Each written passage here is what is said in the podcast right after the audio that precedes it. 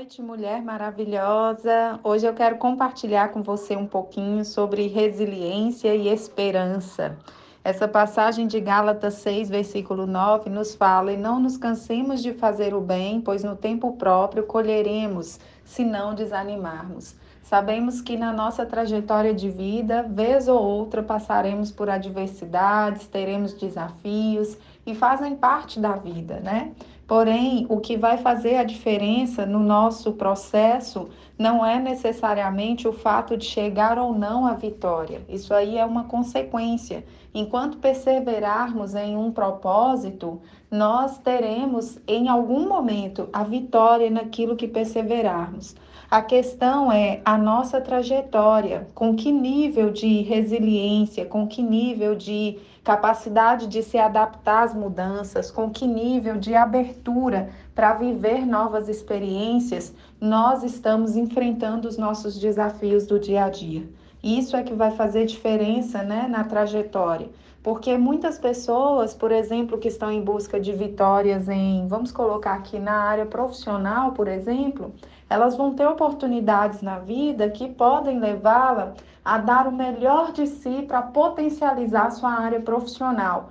Mas, em contrapartida, muitas vezes vão deixar em decadência a área familiar, a saúde, vão deixar em decadência a questão do seu emocional, do seu bem-estar.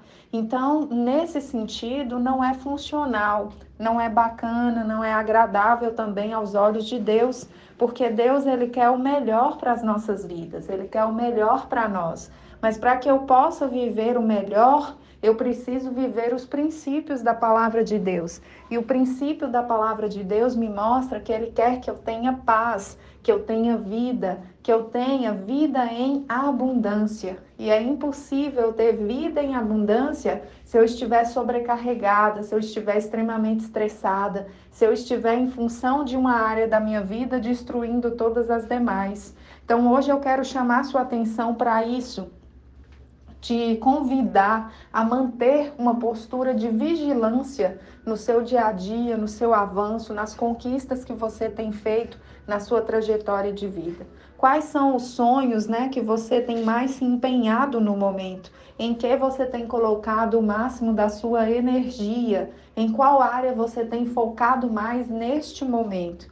Pense um pouquinho sobre isso e analise as demais áreas como elas estão. Se você tem dado também atenção às demais áreas, se você tem dado atenção à sua vida espiritual, seu relacionamento com Deus, seus cuidados, seu autocuidado com a sua saúde, é, se você tem dado atenção à sua família, às pessoas que moram com você, se você tem tido qualidade de vida no relacionamento com essas pessoas, porque no frigir dos ovos perde a graça quando nós conquistamos algo é, diante do preço de destruir outras áreas da nossa vida. Eu coloquei aqui no início o exemplo do profissional. Do que vai adiantar se você for extremamente bem sucedida, tiver um salário maravilhoso, tiver grandes conquistas, mas não tiver com quem compartilhar essas conquistas? Do que vai adiantar você ter tudo isso e perder o relacionamento, por exemplo, com seus pais, com seus irmãos? Perde o valor, porque a principal motivação é poder desfrutar dessas conquistas, desses avanços, dessas vitórias com as pessoas que nós amamos. E para desfrutarmos disso, precisamos ter qualidade nos relacionamentos. Então, o meu convite para você hoje é justamente fazer essa análise aí das, da sua vida, das áreas da sua vida, dos pilares da sua vida, em quais você tem concentrado mais energia e se essa energia que você tem concentrado, se esse empenho, né, tem trago para você prejuízo em outras áreas, o que você pode fazer para melhorar e trazer um equilíbrio? Nós somos seres sistêmicos. O equilíbrio nas áreas da nossa vida faz muita diferença. É possível você potencializar uma área levando junto as outras áreas. É possível trazendo equilíbrio, entendendo e definindo o que é prioridade, conservando princípios e valores importantes para você, como eu já falei em outros momentos aqui no grupo. Então, a resiliência é essa habilidade, essa capacidade de quê? De se adaptar às mudanças, de geralmente, de realmente não ficar preso ali a um padrão pré-determinado, idealizado das situações, onde você olha e você vê, por exemplo, conforme a gente vê aí muitas pessoas pensarem que no momento em que você vai se dedicar a determinada área, as outras vão ficar pendentes. Não precisa ser assim. Precisa haver equilíbrio, ainda que seja um tempo de dar mais atenção para uma coisa do que para outra, tem que haver um equilíbrio para que essa atenção dedicada não seja é, tão intensa, tão extrema, que prejudica as outras áreas. Pense sobre isso. Você é um ser é, digamos assim, um ser completo. Você não é composto apenas de uma área ou de outra área. É claro que não dá para se ter tudo de uma vez na vida, não dá para se ter tudo que se quer. Eu vou ser extremamente é, trabalhadeira, extremamente esforçada, extremamente dedicada no trabalho, reconhecida, e você também aquela mãe exemplar Nada em exagero vai te possibilitar trazer o equilíbrio que você precisa.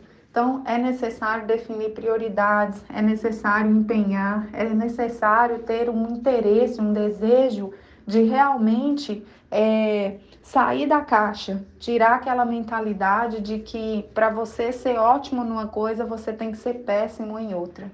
Tem que se ter o equilíbrio, tanto para não exagerar demais, para não focar demais numa área, como também tem que ter o equilíbrio para não focar de menos, porque já definiu uma mentalidade escassa, uma mentalidade de que não é possível ser bom, é, ser bem sucedida em diversas áreas. É possível a partir do momento que você coloca a energia nos pontos certos naquilo que vai alavancar, levar a família, levar as outras áreas da vida junto com o crescimento dessa área que você determinou. Então pense sobre isso, analise como está a sua vida, analise em que você tem posto mais energia, analise como estão seus relacionamentos e traga esse equilíbrio. Defina prioridades, faça programação, agende seus horários separe, né, determine qual tempo você vai dar atenção para aquilo que é importante para você, para os seus princípios, para seus valores, para sua saúde, em qual momento você vai se cuidar. Coloque isso numa agenda e cumpra essa agenda. Não somos perfeitas, em algum momento podemos precisar sim mudar a programação, precisar sim fazer diferente, mas a partir do momento que nós colocamos na agenda, na nossa programação semanal, aquilo que é importante para nós, tudo se torna mais fluente, porque uma área impacta a outra. Uma, uma área é, bem sucedida, ela tende a levar a outra. E aí a pergunta é: o seu sucesso em determinadas áreas tem te levado para o crescimento também nas outras ou tem te levado para afundar as outras áreas? Se tem te levado a afundar, é porque tem faltado equilíbrio nas suas atitudes, nas suas decisões. Que Deus abençoe sua vida, que vocês tenham aí um restante de semana muito próspero e abençoado.